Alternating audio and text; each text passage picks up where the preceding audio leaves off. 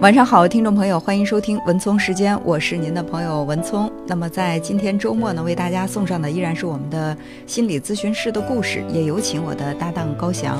文聪好，收音机前听众朋友，大家晚上好，又到了我们给大家讲故事、讲案例的时间了。嗯，那么在这个环节当中，我们会把我们在咨询室或者是接到的一些电话的个案咨询的内容呢，和大家做分享。当然，我们在分享的过程当中会呃保留这个来访者所有的一切个人信息，也会对一些细节做一些呃改动，只保持这个故事的框架。那么是通过我们和大家的这个分享呢，让我们每一个听到节目的人对自己的生活也能够有所启示。对，那我们的这个原则就是既为来访者保密，同时呢也能够基本还原这个事实，让大家能够通过这个案例能够学到一些东西哈。嗯，呃，今天我想跟大家分享一个女孩子的情感案例。嗯，呃，这个女孩儿，嗯，她是通过电话来做咨询的。嗯、她说最近一段时间她是非常的苦恼。呃，我问他为什么苦恼，他说因为我马上要结婚了。嗯，我说这结婚是一件很开心的事情，为什么会觉得很苦恼呢？结婚也有苦恼是吧？对，他说我其实我的苦恼来源于我现在所选的这个人，我根本不知道我能不能跟他就这么过一辈子。呃，我们两个之间有非常多的隔阂，嗯，呃，但是呢，我又不得不结婚。我说这个不得不结婚怎么来理解呢？因为婚姻法是婚姻自由的，没有人能胁迫你去结婚。他说那个他其实这个故事他是从他的第一段恋情开始讲的。哦，嗯、他在二十岁的时候谈了一个男朋友，嗯，他们两个关系还不错，嗯，但是呢，这个男孩的父母就不是特别满意他们俩，嗯啊，就对他不是特别满意，这究竟是什么原因，他也没有搞清楚，呃，他猜测的是。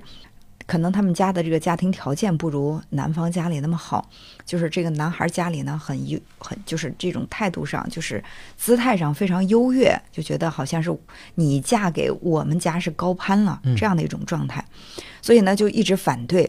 但是这个男孩倒还是蛮坚定的，就说不管我们家人怎么反对，我们两个只要好好的在一起就行了。呃，他们俩就这么坚持了大概有一年多，不到两年的时间。这个男孩就提出来说，双方家长见个面吧。嗯，见个面之后呢，我们就是把这个婚事定下来。男方的家长也勉强同意了，然后双方老人还有两个孩子就在一起吃了顿饭。但是在吃饭的这个过程当中，这个男孩的父母就表现得非常傲慢。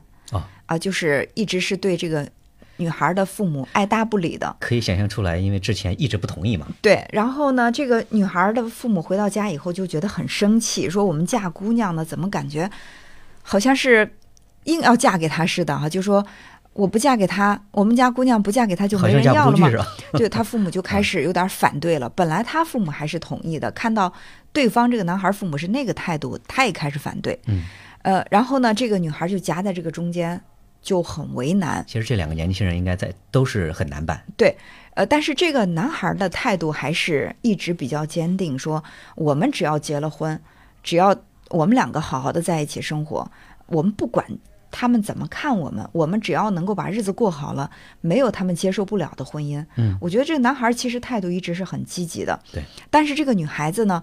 她就活在了这个事情的阴影当中，尤其是当他的这个妈妈、爸爸在他面前就是唠叨说：“哎呀，你看，哎呀，人家家孩子结婚都是喜气洋洋的，我们家呃嫁姑娘还去受这个亲家的这种脸色，受他的气，就这么一说两说的，这个女孩就跟这个男孩提分手了。嗯，她就说我不想去那个跟你结婚了，我到你们家我也不会有什么地位，我与其当一个受气的小媳妇儿，我完全可以再找一个好好对我的。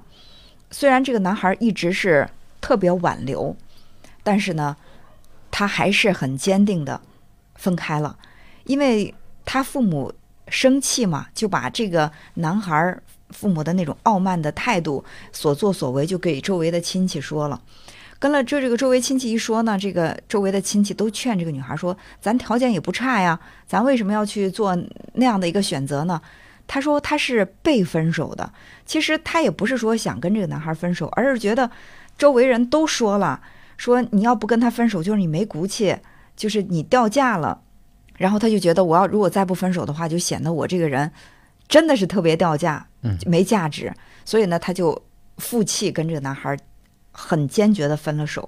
分手之后呢，这个男孩也在心里边儿，呃，挺难过的。嗯，他们俩表面上分手了，但是暗地里还有来往，因为两个人感情还是不错的，就一直还有来往。来往了一段时间，这个男孩就说：“呃，要不然的话，我们还跟家人说，我们还是相爱的，我们在一起。”他说：“不行，他说我们既然已经分手了，我们。”全家的亲戚都知道我们俩已经分手了，闹得满城风雨的。我再继续跟你在一起，就显得我这人太没骨气了。嗯，然后所以就回不去了啊。这个男孩就说：“如果你真的觉得我们两个回不去了，那我们俩就别再拖着了。”嗯，就狠心的分手得了。嗯，然后这个男孩就彻底从他的生活当中消失了。然后他就觉得很消沉。大概有半年的时间之后，他的一个亲戚就给她又介绍了一个男朋友。嗯。这个男朋友很胖，然后呢，那个，呃，但是很喜欢他。嗯，她后来跟这个男孩接触之后，她发现这个男孩有着一份很普通的工作，收入非常少，但是这个男孩呢，却花钱大手大脚的。因为这个男孩的父母是做生意的，家里的这个经济条件比较好，有很强的这种经济后盾，所以说呢，给这个女孩买各种各样的，呃，这种。礼物啊，就是用各种各样的方式去讨这个女孩的欢心啊，这些呢都是之前的那个男朋友没有给到的。因为什么？因为呃，他说，因为他是大学生嘛，那个男孩只是一个专科生，嗯，呃，而且呢，他的家庭还算是一个呃比较有知识的一个家庭，但那个男孩的家庭呢，就纯粹是做生意的，就是这样相比较，虽然那男孩家里有钱，但是这个男孩。家里人觉得，哎，我找了一个文化人，从这个女孩到这个女孩的家庭，都属于是那种知书达理的文化人，嗯，所以说跟这样的家庭能够联姻，他们觉得面上有光，所以呢，就是这个心理地位又发生了变化，就变成了这个第二任男朋友的家人就一味的去讨好这个女孩，嗯，然后就说，哎呀，就想要什么就是有求必应，尽可能满足啊，对，但是有一个问题是。因为这个男孩他自己没有太强的经济实力，全是靠家人来帮助他，他才享受了很好的生活。他自然而然会对家人的这个命令是唯命是从的，就是他会听父母的。父母让他干嘛他就干嘛。后来交往了一段时间之后，这个女孩她就她就在深心里深深的怀疑，她说：“我搞不清楚这个男孩是他真的喜欢我。”还是说他家人喜欢我，让他来追我。他为了满足家人对他的要求，他开始追我。他说我搞不清楚。嗯，然后就心里一直带着这种怀疑。他们两个相处了一段时间，后来这个男孩跟前面那个男朋友真的是两个极端。这个男孩的家人知道他们两个交往之后，就恨不得让全世界都知道我的儿子找了一个非常不错的姑娘，是一个很优秀的女孩。然后七大姑八大姨全都知道了。然后这个男孩的家人全都参与到这个追这个女孩、讨好这个女孩的这个大军当里当中。嗯，呃，那么在第一次恋爱当中，因为这个女孩的父母受到了这个准亲家的那种冷遇，所以说这第二任这么热情，让他们也觉得特别的满意。虽然说两个家人在这个文化呀各方面方面是有一些差异，但是他们家人说那怎么样？人家把我们。当贵宾，人家把我们当这个当人看，帮当那个很很很尊贵的人看。这种被人捧跟被人踩的感觉，其实是完全不一样的。对，所以说呢，这个女孩的家人也参与到劝这个女孩说：“哎，你们两个好好的，你们两个一定要好。这个女男孩不错。”她说：“这个女孩跟我说，她说你知道我有一种什么感觉吗？就好像是我在呃上学，然后有一个男孩喜欢我。”我其实并不太喜欢这个男孩，但周围的同学一直在起哄说啊，你们俩好吧，你们俩好吧，最后就把这个事情被动的变成了事实，就是我拒绝也拒绝不了了。所有的人都觉得我们应该是在一起的，然后就在这样的一种状态之下，他就跟这个男孩就这么一直交往，交往他在心里一直呢是有点那种，呃，怎么说呢，就是有点。不是特别特别满意，就是一个退而求其次的选择，在心里不是那么的心甘情愿。后来有一次，嗯，他就赌气跟这个男孩说分手，然后这个男孩就很认真、很严肃的跟他讲：“你说的这个分手是真的吗？”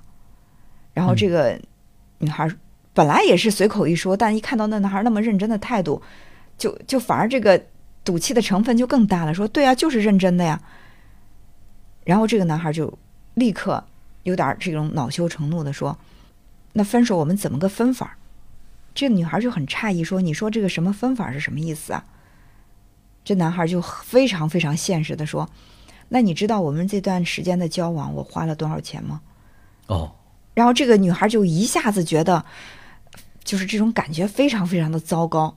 然后说：“行啊，那你算吧，你算算多少钱，我给你，我们分开。”这小账本提前都算好了。因为他也确实他知道，就是在跟这个男孩交往的过程当中，这男孩确实给他很多，无论是礼物啊，带他出去玩啊，旅游，就确实花了很多钱。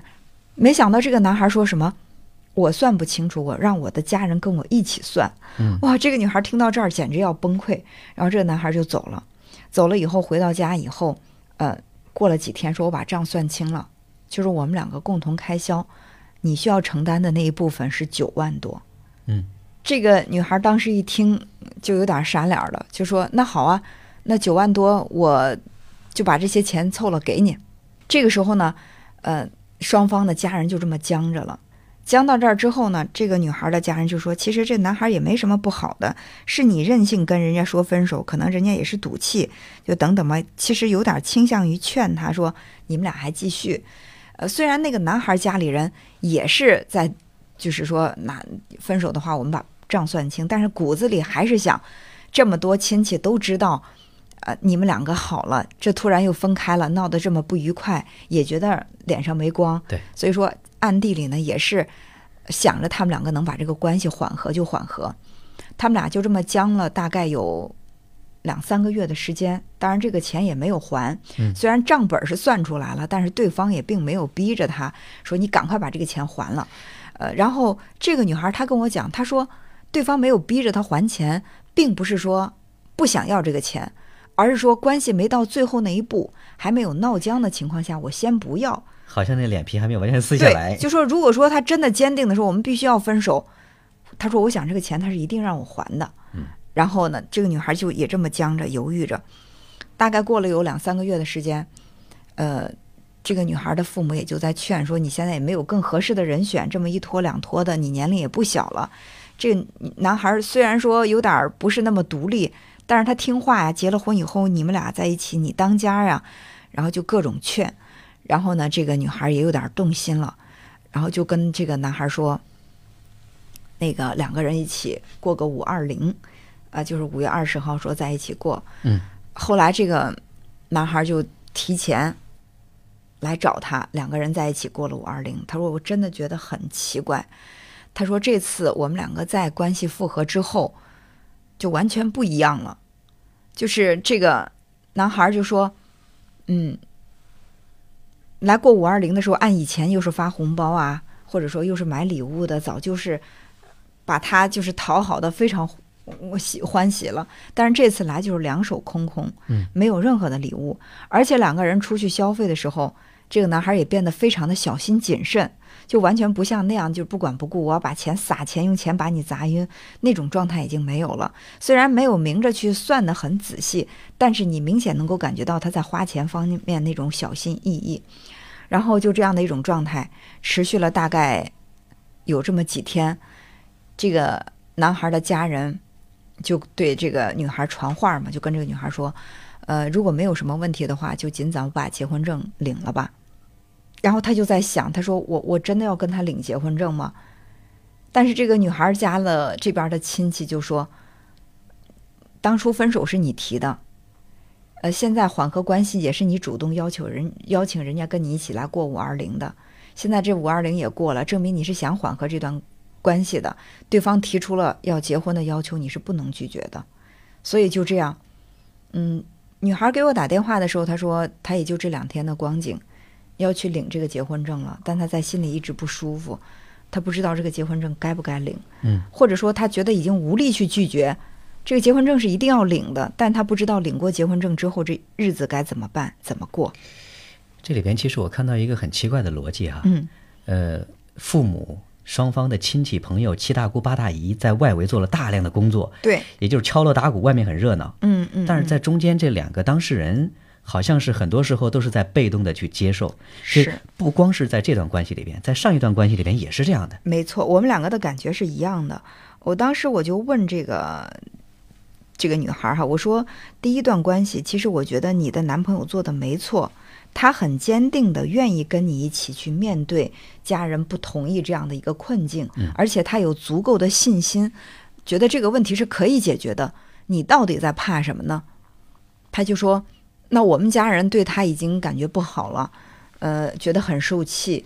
然后呢，我们家的亲戚也都一直在劝说，我要再跟他继续下去的话，就显得有点没尊严的。我说对，我说这个尊严其实不是别人给的，是自己给的。你自己觉得你在这段感情当中是值得的，你就是有尊严的。不管他们家人对你是什么样的态度，你能够不卑不亢。而且这个男孩就是在这个感情当中的当事人，他对你是足够的尊重、理解、爱护。你的尊严当然存在啊。你觉得你的尊严是？在谁的手上？是在你父母的手上，还是在他父母的手上，还是在你周围这些七大姑八大姨手上呢？对。然后他说：“我就是觉得，我不能够让别人对我有太多的这种闲言碎语，我不允许别人在心里看不起我。”但是在这个里边，你很难讨好到所有的人。对。我们看这两段关系里边，其实总会有一方好像是在刻意的去就讨好别人，讨好周围的人，但是。呃，总会在不经意间被别人所推着走，就像这个女孩子一样的。前面那段关系可以说是她的周围的那些人影响她，最后好像不得已就分手了，就下不来台了这种感觉。那这段关系里边也是这样的，说你看这五二零都过了，那你你不能呃不去结婚。对，那这这个结婚好像成了他。必然的一个选项一样的，这个不是为自己结婚，这是为他们的七大姑八大姨，为他亲爹亲妈结婚的。我我得有个交代，所以说我就结了婚了。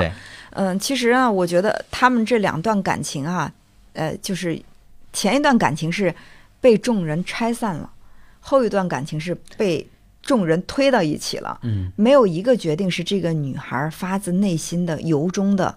听从自己内心的决定，对，所以说，如果你的这个决定不是听从于自己的内心，你一定会后悔。就像前一段感情分手了之后，她还会偷偷的跟那个男孩交往，而且还持续了相当长的一段时间。就是她在心里不甘心啊，她后悔分手，但是后悔分手，她会发现我已经分手了，我回不去了，所以说就只好，哪怕我在心里再难过，我忍痛我也要分开。那么第二段感情呢？其实他从一开始对他的这个相亲对象就不是那么满意，只是他周围的父母觉得可以，人家对我们足够重视，然后把我们当做上宾，你到他们家一定会受宠，这是父母给他的这种判断，他也接受了。再一个呢，就是男方周围那些七大姑八大姨那种狂轰滥炸对他的那种呃。撮合也让他就是被动的去接受了这样的一个局面，这样的一个选择。呃，所以我觉得在这所有的关系里边，相对来说，她的那个前男友在这个心智方面其实还相对比较成熟的。对，就是他自己明白自己想要什么，而且敢于去争取。当然最后没争取到哈，对方不配合呀。这这个不配合，当然是来自于她周围的，就是这个女孩子周围的这个力量太过于强大。嗯，所以说好像也不得。不不得已，呃，妥协了，妥协了，跟她的这个父母，跟她的周围亲戚的这这种抗争。但是我觉得，其实这个女孩子内心有很多的这种纠结的。我们理解一点是什么？在感情里边，我们都希望能够，比如说相对平等的，甚至说我在感情里边我能有点优越感的。对，比如说我能够在这个关系里边，我被捧着，我被尊重，我我被呵护，这种感觉。所以你像在第二段关系里边，他的亲戚朋友会。深刻感受到，你看，别人都是围着我们转的，就是那个男孩家物质条件很好，他们为我们花了九万多块钱，嗯，在这个关系里边，就这种呃付出，呃，其实是能够获得我们的一定的满足感的，嗯嗯。但是问题是，那这这个最后的这个承接人是谁？就是这个女孩子嘛，嗯，对吧？所有的这个关系里边，其他人都满足了，就都感觉很好，但只有这个女孩子自己心里很清楚，有可能说。那个九万块钱，那个所谓的那个那个账小账本儿，也许是这个女孩子她一辈子的一个坎儿。即使说两个人回头领了结婚证，回头说不定那个男孩子他不经意间也会流露出这样的一种优越感。你看，在物质条件上，我给你了很多的帮助。呃，我觉得这个，因为这个男孩他是父母做生意的嘛，嗯。所以说，可能就是他们的这种思维，就是可能我会核算这段感情它的成本和收益，嗯对吧？我付出了多少？这这是生意人的思维。嗯那那那同时呢，其实他很多时候他也习惯用金钱去表达，我用钱去砸你。对我给你这花这么多钱，就证明我很爱你。所以说，这个表达感情的方式是不是这个女孩想要的？简单粗暴的。如果说这个婚后他渴望更多的情感上的一种链接，而这个男孩只会用金钱来表达的话，他在心里会被失望。还有一点呢，我觉得是我必须要提醒这个女孩的。嗯，呃，我说你父母曾经对你说，因为这个女男孩他不独立，所以说你们两个结了婚之后一定是你当家，这也挺好的，这是你父母说服你去走进这个婚姻的一个很有力的一个呃证据证明。但是这个这个里边其实也不绝对。但是你想看起来，在小家里边，也也许这个女孩子会当家，但是在大家庭里边，这个男孩子他一定会跟父母这个依恋会更多一点。对，我觉得可能嫁过去之后是这个男孩的父母当了他们两个人的家，他们俩谁都当不了家，而是这个男孩的父母来当家。你看这个男孩从相亲，然后到追女朋友，到最后分手的时候去跟这个女朋友算账，到最后呢让他们两个再次的撮合在一起，整个的这个恋爱过程，男孩的父母是全程参与的。嗯那么你以为结了婚之后，你就能够摆脱这个男孩的家人来参与你们的婚姻吗？那绝对是摆脱不了的。嗯，所以说，我觉得在这一点上，这个女孩的妈妈她还是有点这个没弄清楚这个问题的真相，以为自己的姑娘嫁给了一个不懂事儿的、不成熟的男孩，自己的女儿就可以成为在在家里独揽大权的那个人。那就像其实完老全不老话说是这回事儿的，人娶了一个新娘，就是一新的娘嘛。对，所以我就说，那、这个女孩儿把这个事情分清楚。我说你的模式就是我被众人推着走，推到哪儿不知道，只要大家把我往哪个方向推，我就往哪个方向去。我说这是你在这个感情整个的这个经历当中你的一种模式，你有没有想过你要去改变这种模式？第二呢，就是在这段感情当中，呃，你最终你认为你不得不选的就是去领结婚证，嗯。但是如果你真的去拒绝了领结婚证，或许给你换来的是更多的这种可能性。关键缺的就是勇气两个字。其实从第一段关系里边就可以看得出来，他是缺少坚持下去的勇气。嗯而第二段关系里边，他同样他只是缺乏的是离开的勇气。对，所以这个女孩儿她就说：“她说那我敢不敢现在去做这个不再领这个结婚证的这个选择了？”我说：“你认为如果你不做这个选择的话，嗯、你这个后果是什么？”她说：“后果大不了是被他们家人更加的痛恨，我我良心上过不去，我会把这些欠他的钱还过去。”我说：“那这个钱还过去对你来说困难吗？”他说：“我也工作很多年了，也有一些积蓄。”他说把这个钱还上也不困难。呃，我说对啊，我说那你就现在可以听从自己的内心，来做一次真正属于你的选择。那我想在最初这个选择在做的时候，在行动的时候会非常艰难，但之后或许你会真的很感谢你今天的这份坚强。